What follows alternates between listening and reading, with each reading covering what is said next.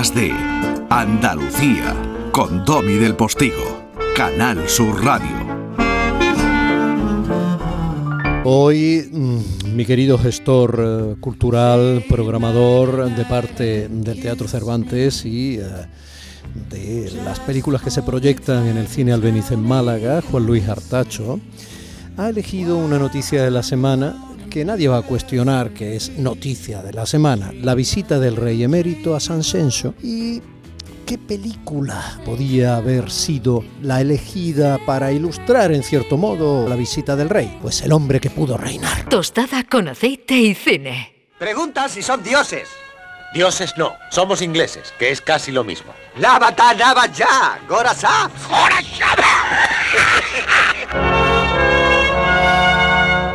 El hombre que pudo reinar, 1975, dirigida por John Huston, una película británica basada en un cuento de Kipling que se llamaba así, ¿eh? un cuento de 1888. Contó con la inolvidable actuación de Sean Connery y Michael Caine. Ah, están los dos enormes. Tuvo cuatro nominaciones a los Oscars, al mejor guion adaptado, la mejor dirección artística, al mejor vestuario, al mejor montaje y fue el canto del cisne del, digamos, gran cine de aventuras, que no del cine por parte de su director, el gran Houston. El rey emérito en San Censo y el hombre que pudo ser rey en esas cordilleras perdidas del imperio británico en plena Asia central. Mi querido Pablo Artacho, buenos días. Buenos días, Domi. Resumen estupendo de lo que es esta obra maestra de John Huston, un director al que adoro. Sabes que estoy de rodillas cuando traemos a estos directores. Estoy ahora mismo aquí con su, su libro de memorias que recomiendo encarecidamente. Yo Te lo noto porque vas ya con pantaloncito corto y se te ven las rodillitas y el retorterete colorado. Sí, sí, sí, así estamos, así estamos y, con el libro y viendo su foto maravillosa de fondo a Houston. Bueno, pues para esta tarde de domingo yo creo que no hay mejor película para poder ver que, esta obra maestra de la historia del cine, que es El hombre que pudo reinar, de esta categoría de em, Te hago feliz, no hay discusión, esta categoría suprema que es hacer feliz al espectador, pues esto es El hombre que pudo reinar en este esta peli basada en el relato de un cuentecito muy pequeño de Kipling eh, que Houston era amante de este escritor mm, él decía que si alguien le leyó el primer verso de cualquier poema de Kipling él lo terminaba el, poema entero no era un gran estudioso de, su literatura y ejemplificaba muy bien en este cuento el, el, propio funcionamiento y forma de ser de Houston, de aventurero, con con esa cuadrilla que tenía de amigos como era Hemingway, Orson Welles, pues eh, está muy en su en su genética adentrarse en estos proyectos sobre todo que les hacían viajar, en este caso se van a Marruecos, porque fue muy complejo poder ir a,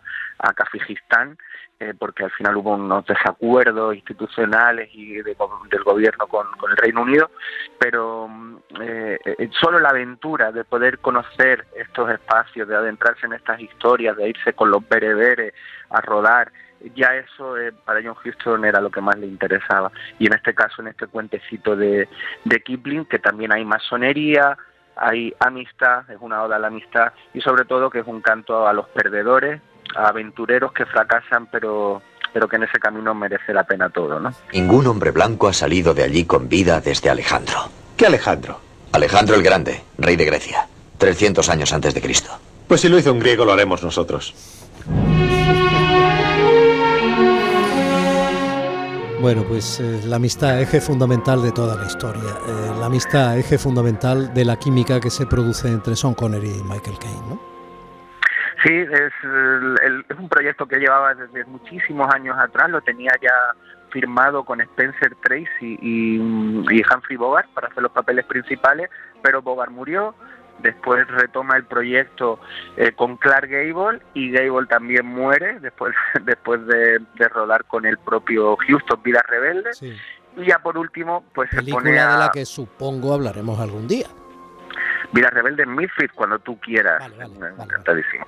Sí, y, y, entonces recuperan con Paul Newman y Robert Redford, que era la pareja del momento en los 70, y Paul Newman, con un acto de generosidad, le dice, esto tiene que interpretarlo todo británico y les recomienda a Sean Connery y Michael Caine, que John Huston no duda y los contrata.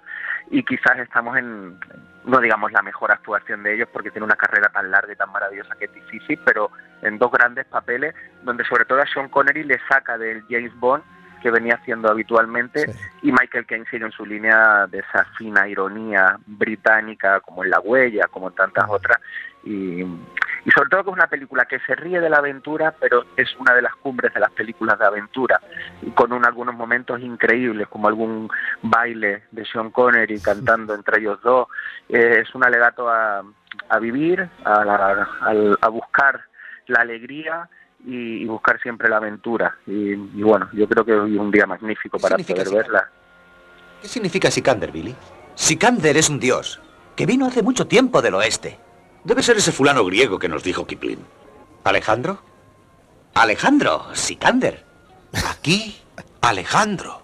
Construyó una gran ciudad, Sikander Gul, en las montañas. Se sentó en el trono y todos los pueblos le adoraban. Pero un día les dijo que debía volver al oeste. El pueblo se arrancó el cabello, se rasgó las vestiduras y Sikander prometió enviar a su hijo. En el 328 antes de Cristo, según la enciclopedia. Los soldados vieron entrar la flecha en el pecho de Dani y le vieron sacarla y no salió sangre. Ah. ¿Y qué? Sikander. Es él, el hijo de Sikander. Creen que soy un dios. Qué curioso, qué bien traído toda la historia de por qué acaban siendo Sean Connery y Michael Caine los protagonistas de esta película porque quienes la recuerden o quienes la vayan a ver gracias a tu recomendación pe pensarán que es imposible que sean otros dos. O sea, es imposible. Es que te los crees tanto de principio a fin. Y otra cosa muy interesante, aparte de algún actor indio que hay que está muy bien y tal, eh, como es la presencia perturbadora de la que podría ser la reina. Lo dejamos ahí, ¿no?